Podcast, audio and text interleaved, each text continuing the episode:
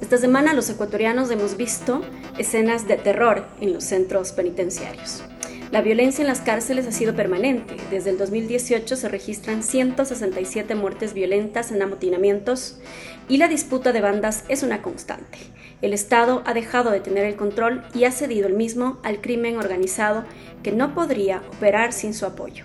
En el año 2005 el hacinamiento era del 30%, para el 2010 superó el 70% y a partir de ese momento se diseñó un nuevo modelo de gestión que consideró la creación de tres grandes centros penitenciarios, el Turi, Guayas y la Tacunga, que significó una inversión de 200 millones de dólares en infraestructura, considerando pabellones de mínima, mediana y máxima seguridad y vigencia de estándares internacionales de derechos humanos. Sin embargo, a la par se mantuvieron 50 centros de rehabilitación social pequeños, pero además con muchas fallas en su infraestructura y sin un modelo que permita la reinserción, sin diferenciar tampoco personas con sentencia y quienes esperan aún por un juicio, por lo que la población carcelaria actualmente ha crecido a más de 36 mil personas.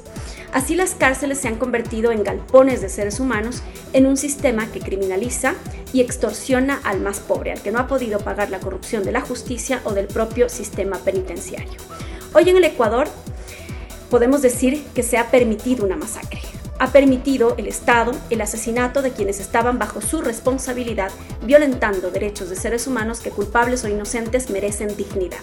Finalmente, la cárcel es tan solo aquello que somos como sociedad. Es el reflejo de lo que está en la calle.